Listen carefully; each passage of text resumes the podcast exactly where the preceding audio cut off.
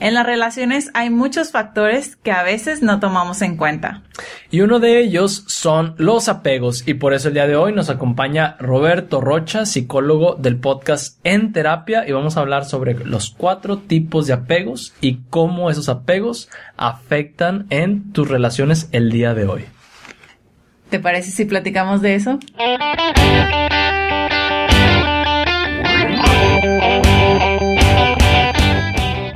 Hola, hola, yo soy Armando de María. Y yo soy Elena de María y, somos los de María. Felices de tener de nuevo un gran invitado, Roberto Rocha de En Terapia. Bienvenido. Muchas gracias, gracias por la invitación. ¿Pero es de María porque los dos se llaman de María? No, digamos Es una que historia es, es una larga. historia larga. Nuestros hijos sí se llaman de María, pero nosotros es más como sobrenombre, vamos a decir, como identidad Ah, ya, familiar. Yo dije, a lo mejor y sí los dos se llaman igual. Qué coincidencias, Sí, ¿verdad? sí, sí. Una vez me pasó en la facultad. Lechuga, lechuga. Dije, vaya, dos lechugas se. Puede pasar, ¿no? Sí, pero oye, pues bienvenido. Vamos a hablar sobre los apegos. Ya Te contactábamos porque en la audiencia gente nos ha escrito y, y quieren saber qué onda con los apegos. Sobre todo porque hay gente que inmediatamente relacionan la palabra apego con algo negativo, Negativo. con una connotación negativa inmediata, ¿sabes? Entonces, a veces tenemos esta idea de no me debo de apegar. Entonces, Ya. si pudiéramos arrancar Sí, por ahí. eh, todos nosotros, eh, al momento de vincularnos con alguien, al momento de iniciar una relación o de que vamos conociendo a una persona, generamos algo que se llama apego. E- ese apego es este vínculo que tenemos dos personas de cosas que nos importan, que nos interesan. Ese mismo apego es el que nos ayuda a mantenernos cerca y comprometidos. Si yo no tengo ese apego contigo, el día de mañana que no sé, eh, te pusiste una ropa que a mí no me gustó porque es roja y a mí el color rojo no me gusta, ya no nos vamos a ver y ya no vamos a salir porque como que no hay esa afinidad. Entonces todos vamos a, vivir en nuestras relaciones los apegos, solo que la manera en la que nosotros vivimos el apego es muy diferente dependiendo de cómo vivimos nosotros nuestro primer apego. Y ese primer apego es el que vivimos con nuestros padres, ¿sí? Entonces, eh, hay cuatro diferentes tipos de apegos. El primero de estos es el apego sano, ¿ok? Apego entendido como esa relación o la relación en la infancia más importante que tengo con mi papá y que tengo con mi mamá. Al momento de ser un apego sano, hablamos de que la otra persona, mi papá y mi mamá, mis cuidadores, porque a lo mejor no tuve papá o mamá y, tuve alguien que me cuidara, eh, está al pendiente de mí. Y siempre tengo esa base sana de poder regresar con papá o de poder regresar con mamá cuando yo voy a cualquier cosa. A lo mejor cuando estábamos chiquitos era como de, ah, voy a jugar afuera. Y sabías que podías contar con papá o mamá cuando regresaras y que ahí iban a estar y que si querías contarles algo, compartirles algo, lo iban a valorar, te iban a escuchar y demás. ¿no? O si te caías, podías regresar al abrazo. Ándale, sí, porque mamá te, de, de perdido te iba a hacer el sana sana, el besito y el rana rana, ¿no? Y está bonito porque de eso se trata la vida, saber que existe una base que me va a cuidar, que me va a proteger, que va a estar conmigo. Ahí hablamos de una, eh, de, esta parte sana que podemos tener con nuestros papás, que podemos tener con nuestras mamás. Si nosotros transportamos a estos niños de apego sano a la vida adulta, entonces tenemos personas que pueden relacionarse sin depender del otro, ¿sí? O sea, yo sé que hoy voy a trabajar, eh, ya me dijiste tú que nos vemos hasta mañana porque tienes trabajo también y tienes cosas de la maestría y no pasa nada, nos vemos mañana porque tengo un apego sano, o sea, yo sé que las personas están ahí donde dicen que están y hacen lo que dicen que hacen porque no tengo por qué dudarlo, ¿sabes? Así ha sido mi vida y así será. Ahí tenemos un apego sano. Si estás ahí o están ahí, está genial. O sea, hay tranquilidad, hay, hay felicidad. Sí, no, no, no, no genera ningún tipo de conflicto, ¿no? Porque lo podemos hablar, ¿no? Y, y nos sentimos tranquilos y nos sentimos seguros. Donde tenemos ahí nuestros conflictos es en la parte de eh, apegos, por ejemplo, evitativos, que ese sería el segundo. En un apego evitativo lo que pasa es que yo de niño trato de conectarme con papá, me pegué, ¿sabes? O sea, me caí y entonces voy corriendo con mamá y mamá, me pegué. Y mamá me dice, pues por, por tonto, ¿sí? Vete, vete, vete, yo para qué te quiero aquí, ¿no? Entonces es como, ¿y la emoción que traigo? ¿Y, esto que me duele? Oye, es que en la escuela sucedió esto, me pegué con un amiguito, pues, ¿y lo que querías que hiciera yo? ¿En qué te ayudo? ¿O qué hago?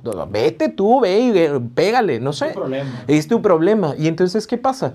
El niño, la niña, no se siente acompañado, siente que lo batean, siente que no, no desean eh, que comparta cosas de él porque no son valoradas sus emociones o lo que quiere compartir. Porque digo, los que tendremos hijos, sabemos que a veces nuestros hijos comparten cosas que, que Nada que ver. Que para ellos son muy importantes. O sea, es como, mira, eh, no sé, Pepa, o mira, Bluey. Mi hija está ahorita en la etapa de conocer nuevos personajes.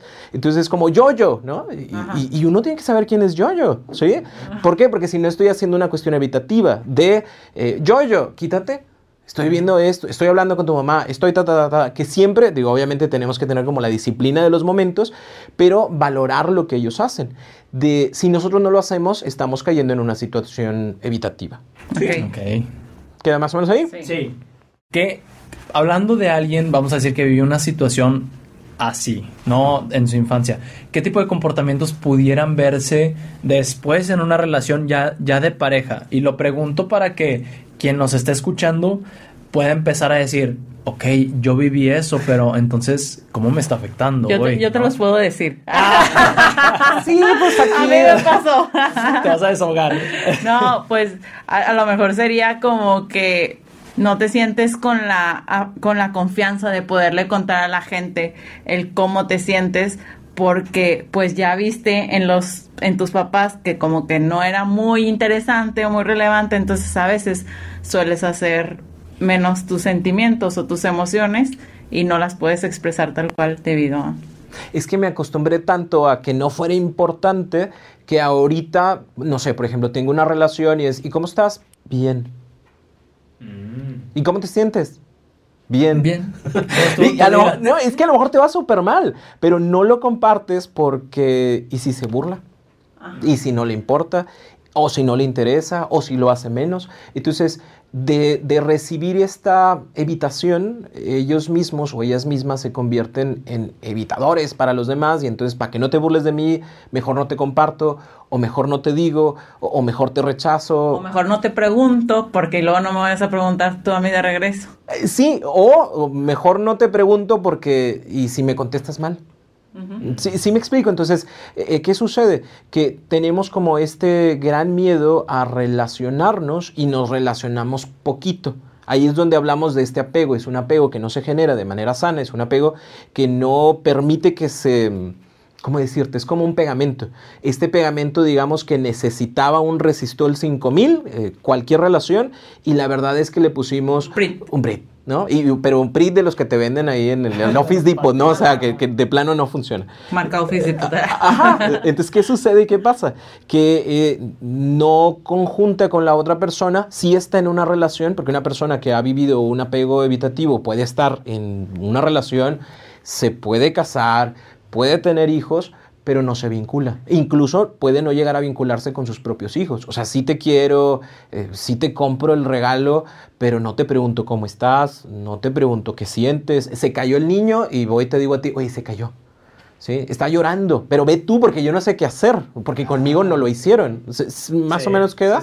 Entonces, eh, no es grato, porque vamos generando o vamos, eh, digamos que, contaminando una nueva generación de apegos evitativos. Okay. Vamos con el segundo. El tercero. El tercero. El tercero. El tercero sería el ambivalente.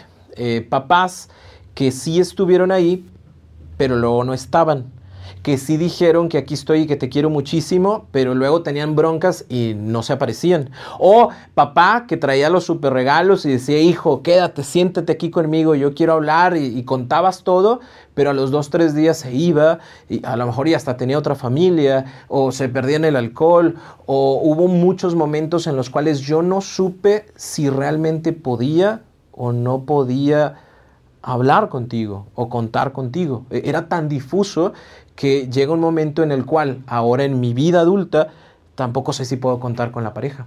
Y también podría entrar ahí, por ejemplo, si yo te decía hoy te quiero mucho, este, etcétera, pero luego al rato haces algo mal y te metía unas nalgadas o eh, eh, Sí, porque entonces si me quieres mucho o no me quieres mucho. Y aparte, bueno, o sea, los castigos, ¿cómo decirlo? Eh, la crianza amorosa va a seguir existiendo y respetuosa va a seguir existiendo, porque a final de cuentas también como papá me voy a enojar, también te voy a decir eso no está bien, y eso genera un apego ambivalente. No, o sea, es lo digo y le doy una explicación, ¿sí? Por favor, esto no se puede hacer, mira, no le puedes gritar a las personas, no puedes aventar esto, ¿sí? Sí, sí me enojé, pero te explico el por qué me enojo y te explico qué se puede hacer para que esto ya no vuelva a suceder. Eso no lo genera. Lo que lo genera es lo que, lo que dijiste, o sea, te quiero mucho, pero luego te voy las nalgadas. ¿Pero por qué? Pues porque estaban haciendo ruido. Porque soy tu mamá. Eh, ay, porque soy tu mamá y porque, no, sí, es que sí pasa, ¿no? digo, a lo mejor en nuestra generación pasó más, eh, porque soy tu mamá, o, pero fue mi hermano a los tres, ¿no? Era como, a ver, a ver, no sé quién fue, pero para todos, ¿no? Entonces eso pudiera llegar a generar este apego ambivalente que en el futuro me limita mucho a poderme relacionar con el otro porque no sé si realmente pueda contar contigo o no puedo contar. Oye, ¿qué hay con este fenómeno que se da mucho ahora en donde están todos en familia y todos con las tablets con o los papás con el celular y, el niño contando y contándole cosas al papá y papá mira esto y el papá sí sí sí sí esto también genera ese tipo de situación sí va a suceder porque es, es inevitable que suceda el asunto aquí tiene que ver con la repetición de los, de los hechos, de los actos. ¿no? Por ejemplo, puede ser que mi papá hoy me diga que me quiere muchísimo, pero el día de mañana se tuvo que ir a trabajar y se fue a trabajar por, por tres meses. ¿no? Hubo un, empleo que se pudo y se fue tres meses. Eso genera un apego ambivalente no necesariamente. Si papá está en contacto, si habla conmigo, entonces ahí, ahí vamos salvando situaciones. Si estamos en la tablet y es una constante de siempre, o sea, yo siempre quiero hablar con papá o eh, yo quiero estar presente o que quiero que juguemos, pero no se puede, y a veces sí, o sea, no sé qué onda con papá porque a veces sí quiere jugar y jugamos, pero a veces no.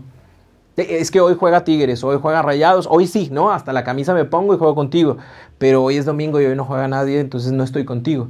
E, eso va generando esta sensación de no saber cuándo puedo contar contigo. Y como no sé cómo puedo contar contigo, y si lo llevamos a la vida adulta, lo que sucede es, como no sé si puedo contar o no contigo, desconfío por completo de ti. Porque la persona que más me amaba me decía que me amaba y fíjate cómo se portó ¿quién eres tú para decirme, aquí voy a estar contigo, voy a estar siempre? No te voy a creer. Ahí se podría entrar entonces a estas situaciones como de celos. Sí, mucho celo y mucha desconfianza. ¿Por qué? Porque entonces e, estas primeras personas que se supone que me tuvieron que amar, que se, se supone que tuvieron que quedarse y mantenerse, no se quedaron, nada me asegura que tú lo vayas a hacer. Entonces tú me dices que nos vamos a ver mañana, no sé. O, por qué, sobre todo, por ejemplo, hay muchos chantajes que salen de aquí. Porque hoy me dijiste que me querías mucho y me regalaste flores. Está bonito, pero ¿por qué me regaló flores? O sea... ¿Qué se trae? Sí, sí, sí, o sea, y algo oculta, porque, porque hoy no era nada y me regaló. Bueno, pues lo hice porque me acordé de ti, ¿qué hiciste? Sí, porque si me estás dando algo, es probable que el día de mañana me lo quites. Porque así lo hacía mamá y así lo hacía papá. Hoy me regaló el He-Man, ¿no? O, las tortugas ninja y al día siguiente me las quitó porque se enojó. Porque quién sabe, a lo mejor estaba enojado con mamá, a lo mejor estaba enojado con entre ellos, traían broncas de dinero, no sé, y me lo quitan. Entonces, ¿qué pasa? De igual manera, en la vida adulta lo realizo contigo, ¿no? O sea, si me estás dando algo, yo, me, yo no me lo voy a creer como algo positivo que me das. Yo lo voy a ver como algo que estás tratando de compensar, porque no me creo las cosas buenas, porque cuando las cosas buenas pasaban en mi vida, siempre había algo malo después.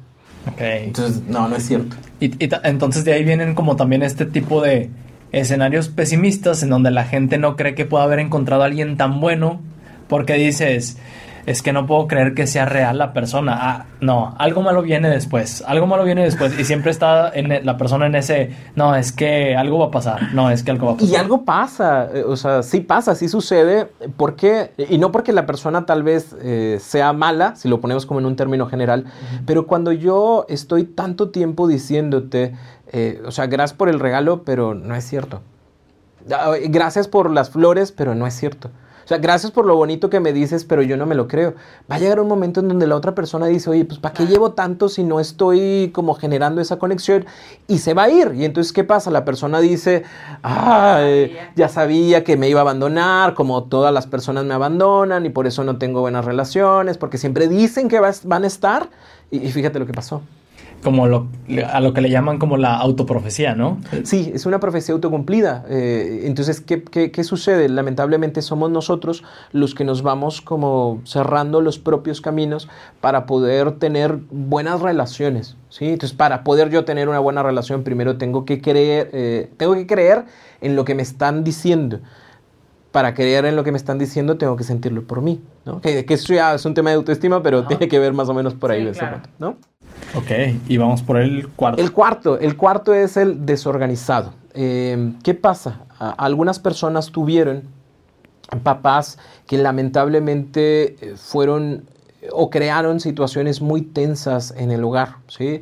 Había demasiado pleito, había demasiado conflicto, eh, papá eh, drogas o mamá alcohol, ¿sí? Eh, nunca estaban en casa, siempre había golpes, había cosas que se estaban aventando el uno con el otro y entonces estas situaciones tan tensas lo que van generando es un apego desorganizado en donde yo entiendo que tú me tienes que amar porque eres mi papá y mi, mi mamá. Porque eso, eso dicen en la escuela, ¿no? Porque aparte en la escuela es como yo tengo que decirte, papá, te quiero más que nadie y demás, ¿no?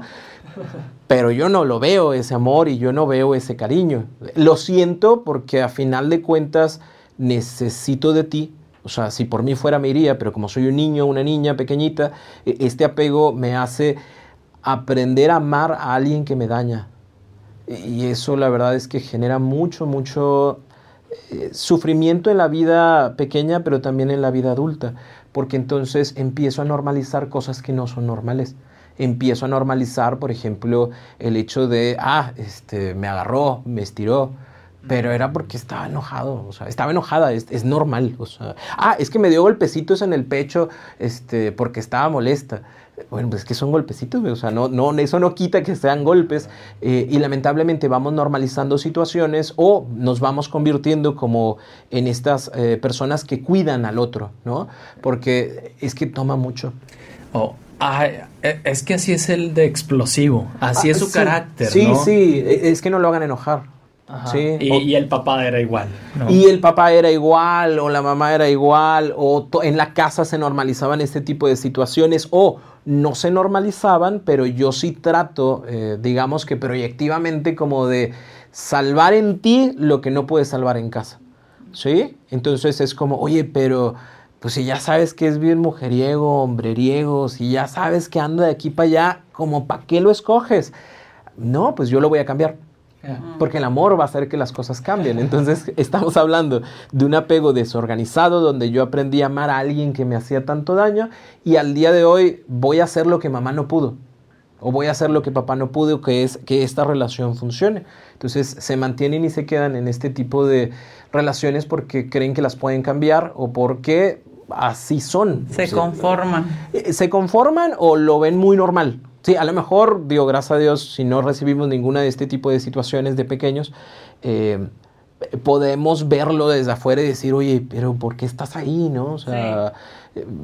dejas que te grite, estábamos todos aquí, vimos cómo te trató y no está bien, pero porque nosotros lo vemos desde afuera, desde algo que no vivimos, pero esa persona tal vez sí lo vivió y por eso se le hace como natural verlo de esa forma. Este tipo de apego desorganizado eh, es de los es el tipo de apego que más puede dañar el autoestima de la persona o crees que eh, los cuatro en general digo los tres en general pueden los tres lo hacen a diferentes eh, escalas, o... escalas, porque a final de cuentas en los tres se sufre. Ajá. Sí, o sea, vaya, uno desde afuera dirá, bueno, es que sufres más cuando alguien, cuando permites que alguien te golpee, desde afuera lo dices así, pero te aseguro que la persona que vive un apego evitativo y que todo el tiempo está quitando a los demás o que no se permite conectar a los demás, pero en el fondo quiere, también sufre. ¿Sí? Nada más los niveles de sufrimiento solo lo sabrá la persona que lo vive. Entonces, la idea es porque a lo mejor podrán decir, bueno, pues sí, Roberto, pero yo ya viví eso, o sea, ni siquiera, o sea, no puedo cambiar la relación que tuve con mis papás, o sea, no puedo volver al tiempo y decir, papá, necesito que seas más afectivo, que estés conmigo. Es más, mm, aquí tengo papá, aquí tengo mamá, puedo hablar con ellos y decirles, este, cambia, pero eso no va a cambiar mi infancia, sí, es cierto, eh, pero lo que sí podemos empezar a hacer es empezar a hacernos responsables nosotros de las situaciones. Eh, entender que papá o mamá, ninguno, de los papás que tuvimos, ni nosotros, si somos padres, vamos a poder ofrecer lo mejor, por más que quisiéramos. ¿sí? O sea, va a haber alguna situación en la cual estemos fallando.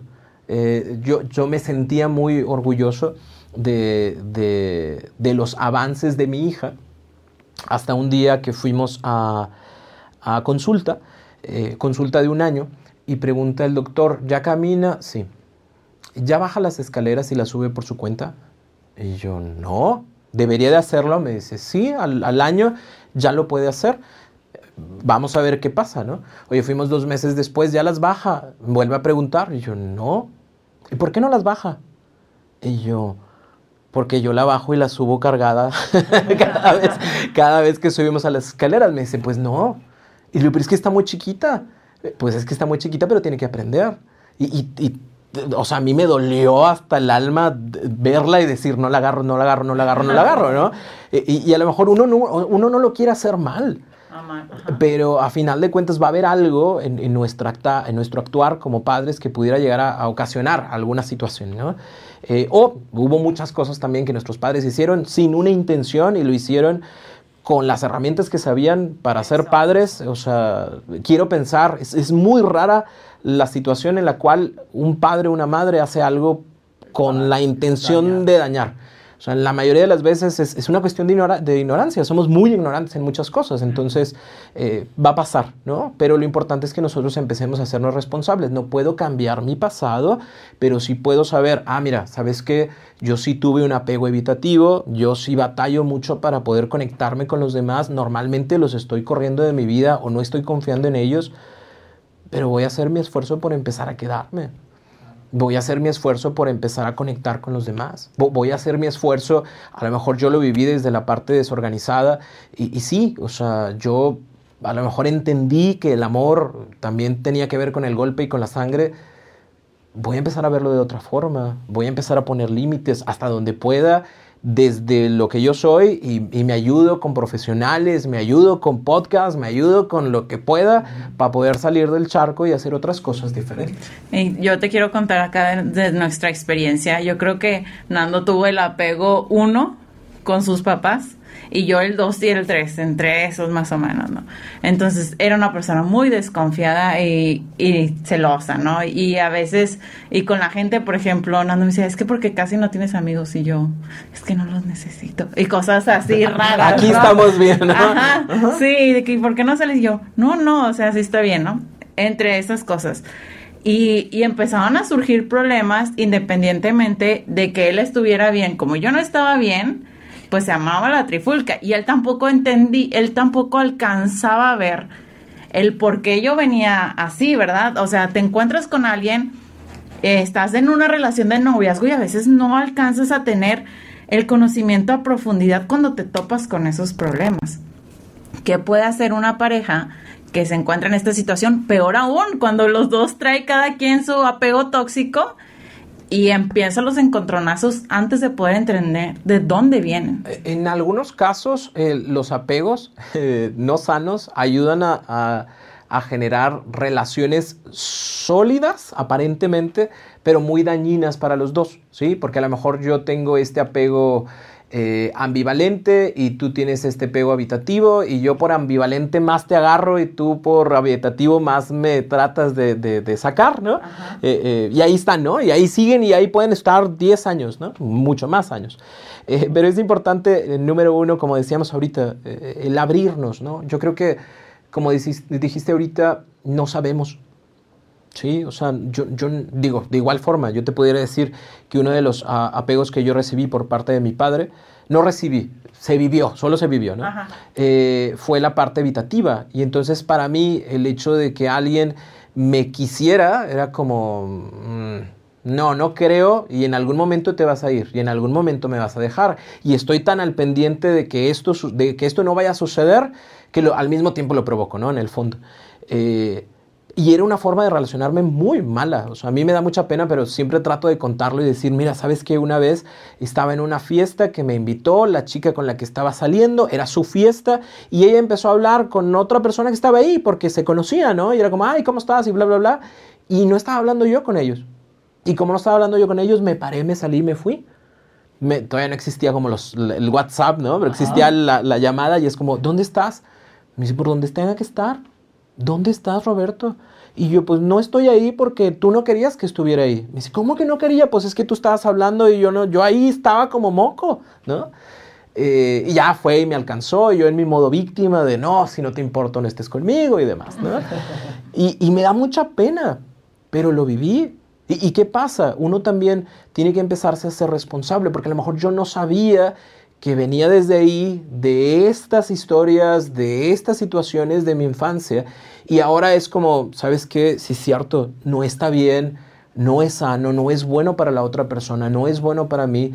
¿Qué puedo hacer o qué puedo eh, empezar a realizar para cambiarlo? Y la primera de ellas es como empezar a hacer conciencia de que no somos seres perfectos, de que traemos pues muchas cosas, ¿no? Traemos ruidos como los carros. Cuando vas a comprar un carro nuevo, pues no hay bronca, pero cuando compras un carro usado, eh, le escuchas, ¿no? Es saber qué ruidos trae. Bueno, todos traemos ruidos, ¿sí? Si tú en este momento estás buscando conocer a alguien, esa persona trae ruidos, tú traes tus propios ruidos, ¿sí? Y a lo mejor no va a funcionar, así como está la cosa. Pero si empiezas a trabajar en ti y la otra persona también empieza a trabajar en lo suyo, la cosa puede ser diferente. Entonces, el empezar a hacernos consciente de este tipo de situaciones y eh, sobre todo, si algo de esto que dijimos hoy o algo de los otros episodios de María que están te llama la atención y te genera como de, oye, a mí me ha sucedido eso, pues siempre va a haber un profesional con quien puedes empezar a trabajarlo y empezar a ver desde dónde viene para ver desde dónde empezamos a cambiar la perspectiva de la vida. Yo quiero hacer aquí una pausa con lo que dijeron de, con lo que dijiste de que me da vergüenza o pena aceptar que, que yo quiero contarle a la audiencia que no les dé pena aceptar que tienen el problema, que les dé pena saber que lo tienen y no buscar ajá, y no buscar la ayuda o no buscar el cómo mejorarlo. Eso sí que les dé vergüenza, porque pues de tenerlos todos la mayoría los tenemos, la gran mayoría. Entonces, no es algo de lo que avergonzarse ni de qué preocuparse ni sentirte el patito feo, es algo súper común. Súper común. Sí, eh, eh, y el punto es hablarlo con alguien con quien me pueda ayudar. Porque a lo mejor si yo con, con, esa situación, te estoy hablando que eso pasó hace como más de 20 años, ¿no? Pero si esa situación voy y la hablo con alguien que pues a lo mejor trae las mismas broncas, me va a decir, pues sí, cierto, pues, si no estaba hablando contigo, pues vete, hiciste, bien, qué bueno, ¿no? Entonces tengo que buscar a alguien lo más prudente, lo más objetivo, lo más neutral. Y, si estás en la, en la, posibilidad de iniciar un proceso terapéutico, mucho mejor, ¿no? ¿Por qué? Porque entonces te va a ayudar como a verlo desde afuera, esa situación, entender situaciones del pasado que no las vamos a cambiar, pero podemos asumirlas para hacer algo diferente con nuestro presente. Oye, Roberto, entonces, vamos a suponer que alguien que nos está escuchando se sintió identificado con uno, dos o con los tres, ¿no? Sí, pudiera pasar. Ajá, y dice, ok, ya me di cuenta que lo viví, ya me di cuenta que hay comportamientos que se están reflejando en mi relación, pero todavía está este tema de no, sobre todo creo yo, todavía en los hombres hay una cierta resistencia, ¿no? Por el tema de acudir con un profesional a que me ayuden, yo puedo solo, vamos a decir, nos agarramos a un terco así como yo, yo soy así como de esos tercos. ¿Qué pudiéramos recomendarle como para que empiece a dar unos ciertos primeros pasos con la intención de que a lo mejor esos primeros pasos lo terminen convenciendo de que pues, necesita ayuda, ¿no? Pero ¿qué pudiéramos, hay, hay cosas, a lo mejor me dices que no hay, que tienen que ir directo con un profesional, pero hay ciertos ejercicios que se puedan realizar. Bueno, como ejercicios propiamente no, porque cada persona es, es, es como muy diferente en, en este aspecto, ¿no?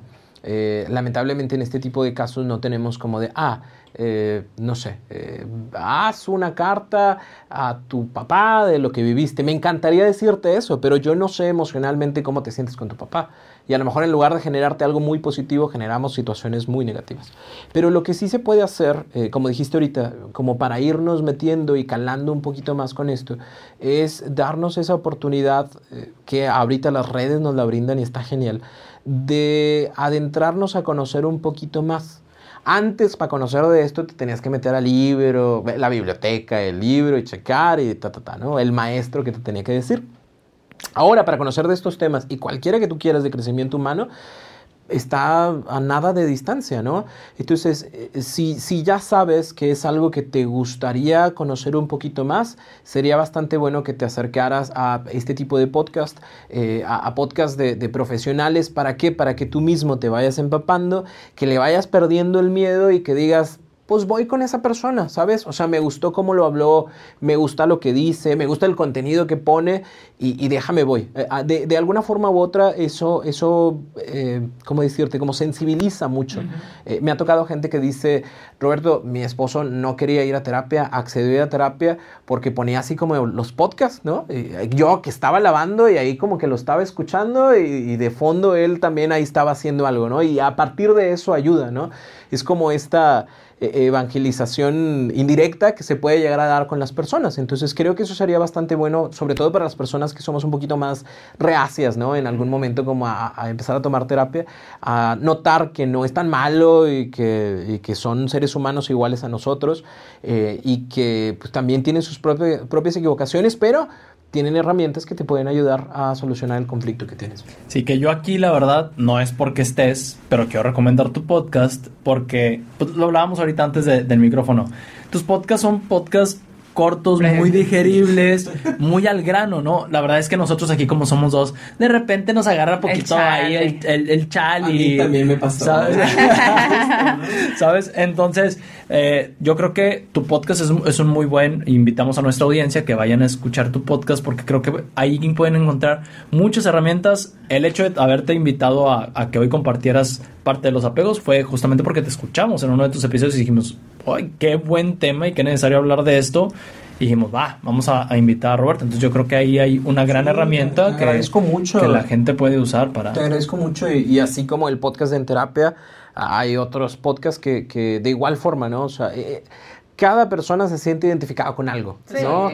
Entonces, eh, y eso es importante, ¿no? A lo mejor alguien escucha este podcast y dice, ah, me encanta, y habrá otra persona que diga, ay, no, no, no, no. Y está bien, es, es, válido, ¿no? A final de cuentas, cada quien va a conectarse con quien quiera, pero lo importante es que se conecte con la intención de mejorar. ¿Sí? Porque a lo mejor alguien está escuchando esto y dice, yo quiero que tal persona cambie. Eh, eh, a lo mejor y sí lo va a hacer, si quiere hacerlo, si desea hacerlo.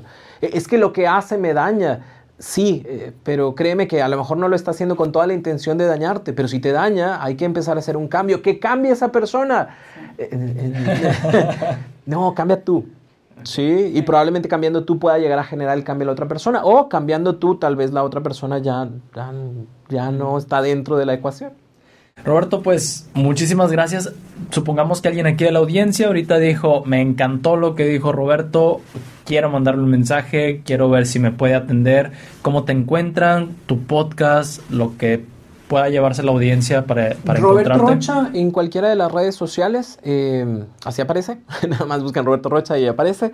Eh, y en mi página www.robertorocha.com.mx, ahí hay un poquito más de información todavía acerca de, por ejemplo, talleres o de, terapia en línea.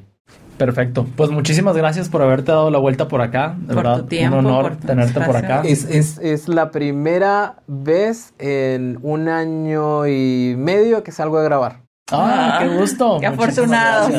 Muchísimas gracias. gracias por la invitación y, también para mí fue como el, el salir ¿no? De, del espacio. Les agradezco que me hayan invitado y, me, y, les agradezco mucho la oportunidad de poder compartir un poco más. No, gracias a ti por la labor que haces de tu granito de arena por un mundo mejor y por personas más felices.